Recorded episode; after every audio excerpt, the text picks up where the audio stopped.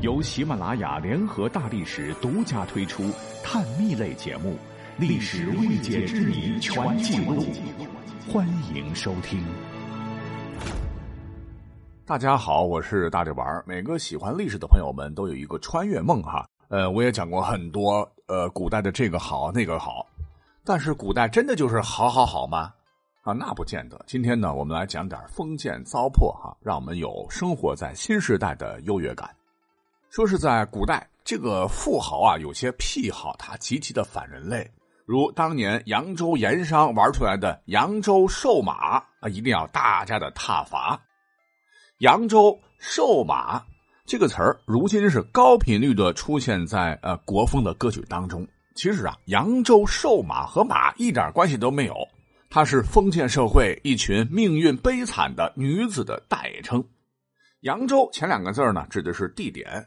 呃，虽然说培养瘦马的套路啊，据查在宋朝就出现了，但是传到明朝中后期时。因为两淮富商云集，扬州就成了这一产业的集散地。瘦指的是这些女子体型消瘦、小鸟依人，马那就是明晃晃的蔑称，就是说命运悲惨的这一群女孩要像牲畜一样供人挑选，把他们养大的人也像养马一样低价买入、高价售出，故而这些女孩被称之为瘦马。扬州瘦马呢是一个统称了。在这个产业内部还有上中下三级，今天我们来解密哈。最上等的瘦马要琴棋书画、诗词歌赋样样精通，举止长相那也是千里挑一，因为各方面都拿得出手啊。他们会被权贵富豪买回去当小妾，无论是红袖添香还是带出去充门面，他们都能胜任。而这方面最出名的人。当属秦淮八艳之一的柳如是，他生活的年代应该是明末清初了。柳如是啊，出身书香门第，家中突遭变故后被卖到青楼，因长得好还能识文断字，被江南名妓徐福带到身边亲自教导。多年之后呢，博览群书，能诗善画，诗人称之为雅秀绝伦。这样的女子啊，若是出生在大户人家，肯定会像李清照一样嫁给官宦子弟，从此是读书泼茶，三餐四季。但柳如是不行，身为扬州瘦马，即使是才华横溢，她也只能给别人家当小妾。那么，大约是十二三岁的时候，她成了崇祯朝的宰相周道登的小妾。这个时候呢，周道登已经六十多了。十四岁时，周道登去世。他被周道登的妻子赶出家门，无处可去之后，只能沦为了歌妓。后来，他又与工部侍郎的儿子陈子龙相识。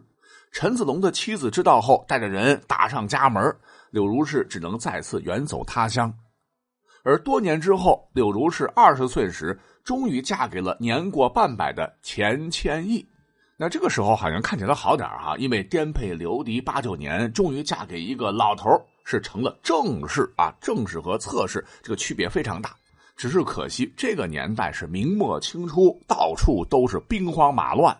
柳如是身为一女子，她是一心抗清；而身为明朝探花郎的钱谦益，却一直想要投降。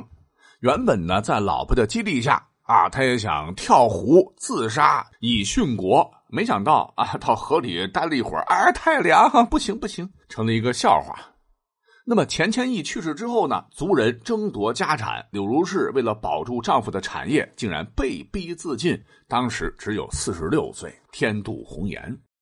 那么这是一等扬州瘦马，而二等的扬州瘦马可没有柳如是等人的才情啊。可是呢，也会吟诗作赋，只是不精通。他们的主要作用呢，就是会算账，当富商的好助手。再来，三等的扬州瘦马的不识字。他们学习女工、裁剪和厨艺，主要任务呢是照顾好主子衣食住行。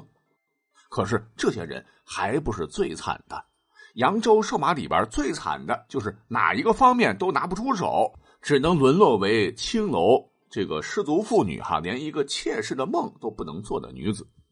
由于扬州瘦马哈等级非常多，那么挑选的时候自然也要有很多的步骤了。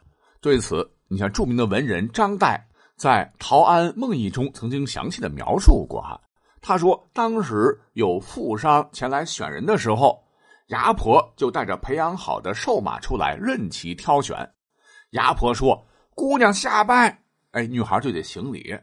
说：“姑娘往上走。”女孩就要走在富商面前来。